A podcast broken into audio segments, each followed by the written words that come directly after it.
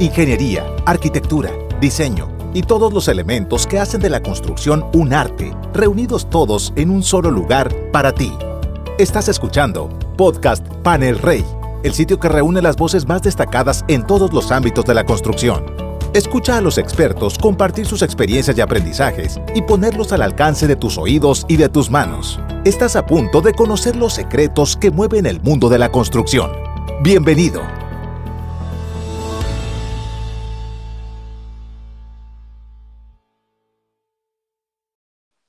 Bienvenidos al episodio número 13 del Sistema Constructivo Panel Rey. Soy el arquitecto Rolando del Carmen, asesor técnico de Zona Bajas. El día de hoy quiero platicar con ustedes un tema muy importante, el cual nos encontramos con muy común en, obras que nos toca visitar. Lo llamamos eh, malas prácticas del sistema constructivo. Estas malas prácticas se vienen dando debido a que el sistema constructivo no hay una escuela en donde nos enseñen a manejarlo al siguiente ayudante. En Panel Rey nos hemos dedicado por lo que se aprende de manera empírica. El maestro le enseña al ayudante y el ayudante aprende. Conforme pasa el tiempo, el ayudante se vuelve maestro y pasa las mismas prácticas a capacitar personal en el sistema constructivo para evitar precisamente estas malas prácticas. He dividido este capítulo en dos eh, malas prácticas en interiores y malas prácticas en exteriores. Como primer tema, vamos a ver las malas prácticas en interiores. Posteriormente nos iremos a las malas prácticas en exteriores. Vamos a ver en este momento las malas prácticas que nos encontramos más comúnmente en obra. Empezaremos por los metales.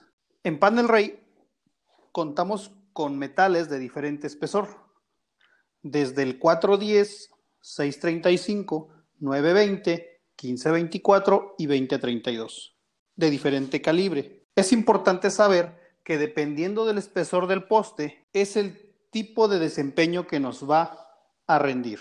Es muy común en obra que para todo utilizan el poste 920 o 3.5 octavos, sin saber que dependiendo del proyecto que traigan asignado, pueden ustedes seleccionar ya sea un poste más angosto. Siempre es importante saber cuál es el tipo de poste que se nos necesita para el proyecto. El poste 920 no siempre es el adecuado para todos los trabajos. Hasta cierta altura, este poste nos beneficia, pero también nos puede robar mucho espacio. Es importante que sepan que la separación de los postes viene aunado a un proyecto estructural. Este proyecto nos va a decir qué separación tenemos que poner a nuestros postes. En el caso de los muros, ya sea 16 pulgadas, 40.6 centímetros o 24 pulgadas, 61 centímetros. ¿Por qué es importante la separación de los postes? Porque no todos los muros van a ser cargadores. Cuando tenemos un muro que va a ser cargador, necesitamos una distancia menor entre los postes para que nuestro muro no, no vibre, no se flexione y nos dé un mejor desempeño a la hora de empotrarle algún elemento adicional. En Panel Ray contamos con postes de calibre 25 y calibre 26 para interiores, pero no siempre debe de ser este calibre, ya que hay muros, por ejemplo, para sanitarios, en donde va a llevar algún acabado adicional que llevan paneles de cemento. Estos paneles de cemento no se deben instalar en calibres ligeros, deben ser instalados en calibres estructurales, que manejaremos un poquito más adelante. Cuando tenemos muros de altura considerable, es necesario realizar traslapes. Estos traslapes deben de ser intercalados uno arriba y uno abajo, para no dejar toda la sección de traslapes en un solo sentido. De esta forma, evitamos que nuestro muro quede débil y que pueda tener una deflexión. Para realizar el traslape se debe de utilizar un tramo de canal ya sea de carga o canal de amarre, dependiendo del calibre que estemos manejando, con 40 centímetros de largo, 20 centímetros para cada lado del traslape. Otro error que también encontramos en obra muy común es el uso del tornillo punta de broca para todo.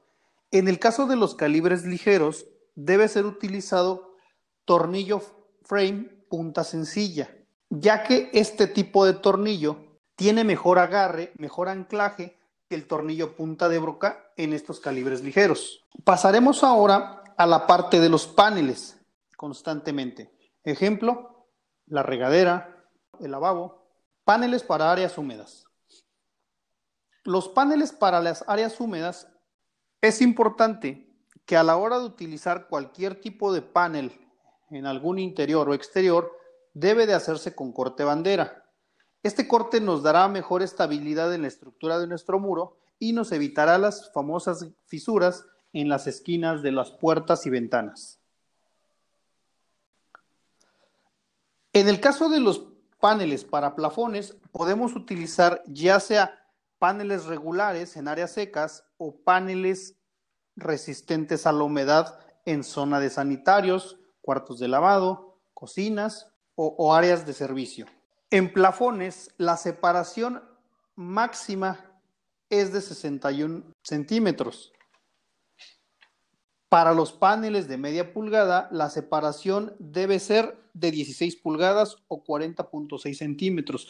Otro de los errores más comunes que encontramos en obra es que utilizan la separación de 61 centímetros para todo tipo de panel, siendo que el único panel que puede ser a separación de 61 centímetros es el de 5 octavos o el panel light. En los paneles y plafones interiores debemos colocar juntas de control. Otro de los errores que notamos en obra es que no lo utilizan. Generalmente utilizan entre calles la entrecalle es un elemento arquitectónico y la junta de control es un elemento estructural que nos permite que haya ciertos movimientos o absorba ciertos movimientos de los muros o de los plafones. Compuestos. Vamos a hablar un poco de los compuestos y uno de los tantos errores que encontramos en obra es el uso de Redimix para todas las zonas. El Redimix se puede utilizar únicamente en áreas secas. No es recomendable utilizar Redimix en áreas que van a ser cubiertas con algún azulejo, ya que si alguna de las boquillas del azulejo de la loseta queda abierta, la humedad puede entrar por esa boquilla y puede reblandecer los compuestos. En el caso de las áreas húmedas, es importante el uso de recubrimiento base. Este recubrimiento base es indispensable para que tenga mejor agarre el acabado cerámico, la loseta, el azulejo, y aparte le da una segunda protección al panel para evitar que haya filtraciones hacia los núcleos. Otro de los errores más comunes que nosotros encontramos en obra es el uso de clavo para concreto en todo, tanto en plafones como en muros. Una cosa importante para la selección del clavo para concreto es el tipo de fulminante que nosotros debemos tener ya que los concretos no son de la misma resistencia y los clavos no son de la misma longitud. Previo a esto, previo a la selección de un clavo o un fulminante, se debe de hacer una prueba en un tramo de la losa para saber qué potencia y qué longitud de clavo necesitamos utilizar, ya sea para plafón o para muro. En el caso de los plafones, es importante saber qué tipo de colgante o qué tipo de anclaje vamos a utilizar otro de los errores que nosotros encontramos es que utilizan alambres galvanizados de calibre 16 para todo, tanto para colganteo como para amarre de canales listón. Debe de ser para el colganteo alambre galvanizado de calibre 12 y para el amarre debe de ser alambre de galvanizado de calibre 18 doble. Para finalizar, en la parte de muros y plafones es importante saber qué tipo de acabado tiene que llevar nuestro muro o nuestro plafón. Nosotros hemos encontrado en muchas obras que los niveles de acabado no se hacen como debieran ser. Desde el nivel acabado 0, 1, 2, 3, 4 y 5. Me ha tocado revisar obra en donde hacen nivel de acabado 1, nivel de acabado 2, y posteriormente aplican nivel de acabado 5. Cuando lo correcto es hacer cada nivel de acabado desde el 1 hasta el 5 paulatinamente. Debe de darse un tiempo de secado al Redimix para que no se agriete. Tampoco es correcto agregarle yeso al Redimix, ya que nuestros Redimix están dosificados y obviamente tienen un tiempo de secado controlado.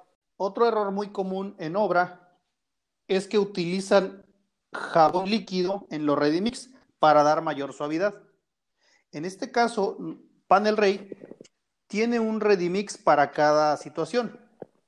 Si queremos utilizar las primeras manos, tenemos Redimix que nos sirven para eso.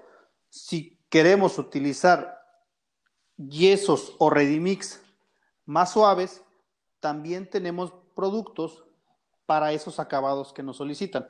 Les voy a mencionar los niveles de acabado y cuáles son los lugares en donde comúnmente se deben de utilizar. Nivel de acabado cero. Este nivel de acabado generalmente se utiliza para los tapiales, para cuando se va a hacer alguna remodelación y no queremos ver eh, la parte en donde estamos remodelando, ya que no lleva Redimix y no lleva cinta de papel.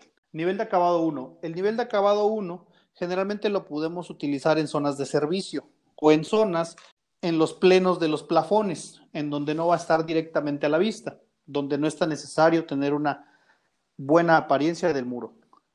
Nivel de acabado 2. El nivel de acabado 2 se puede utilizar en donde se va a poner una pasta texturizada gruesa como acabado final. Nivel de acabado 3.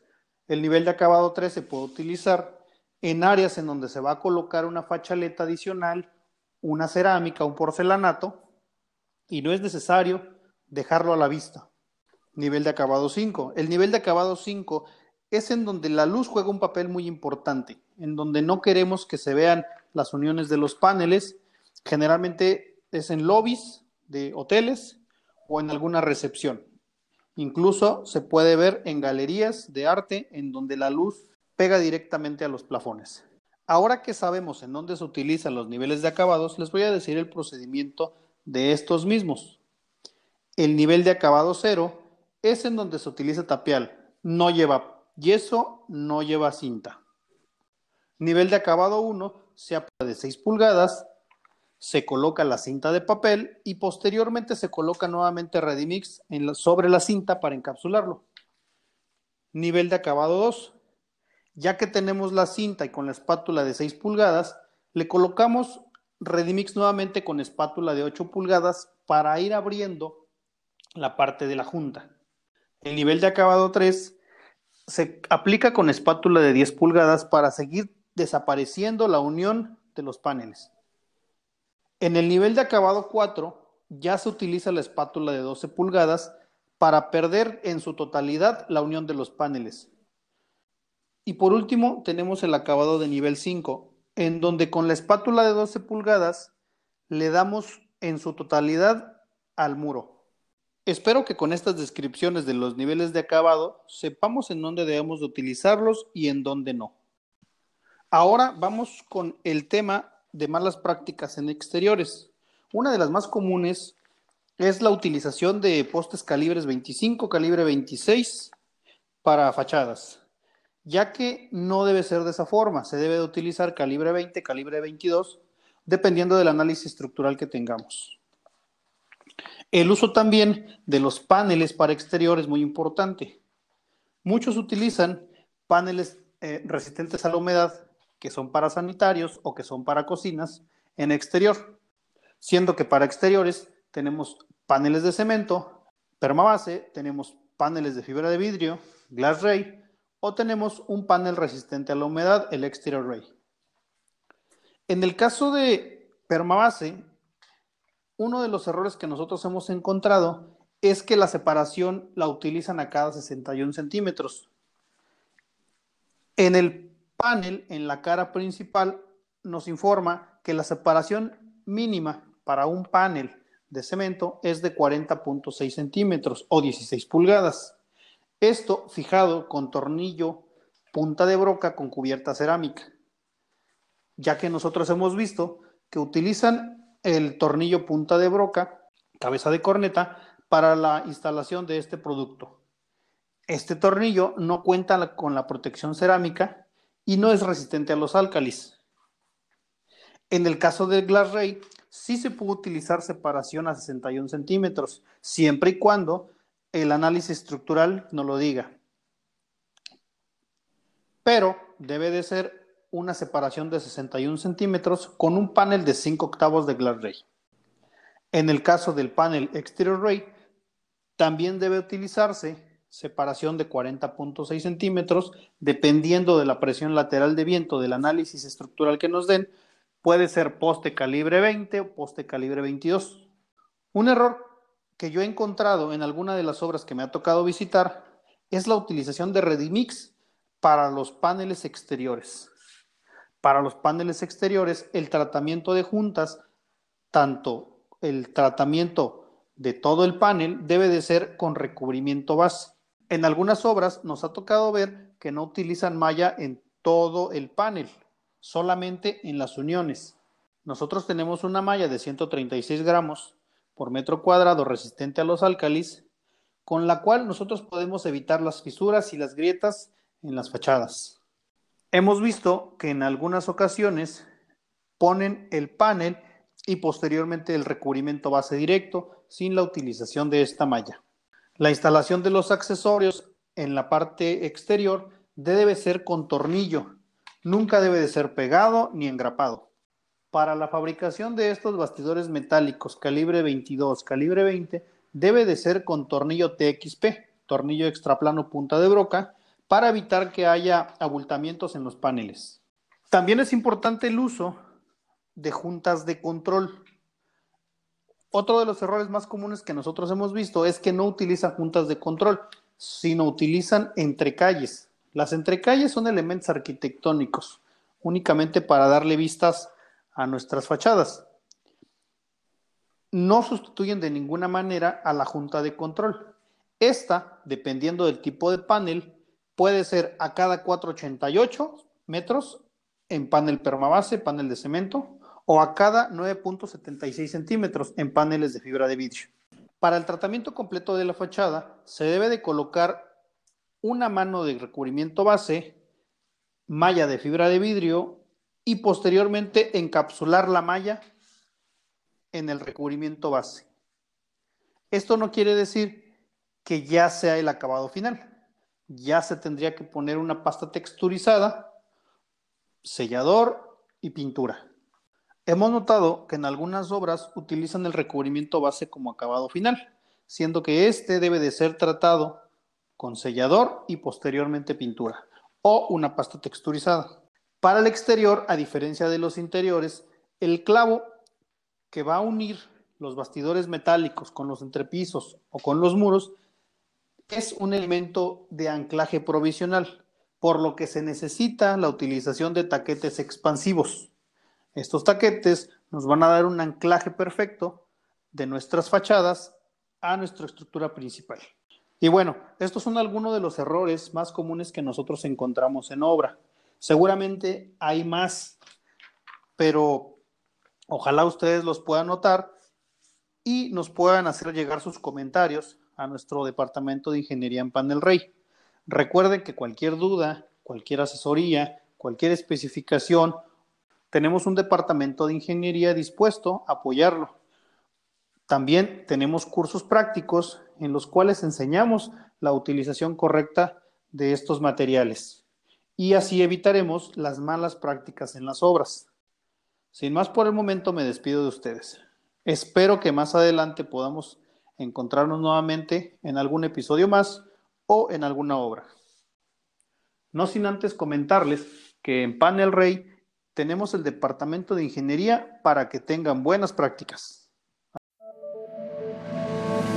Esto fue Podcast Panel Rey, el sitio que reúne las voces más destacadas en todos los ámbitos de la construcción. Agradecemos tu atención. Hoy te llevas una nueva idea. Estás listo para poner manos a la obra. Te esperamos en nuestro siguiente episodio. Tenemos aún mucho que compartir contigo. Movamos juntos al mundo.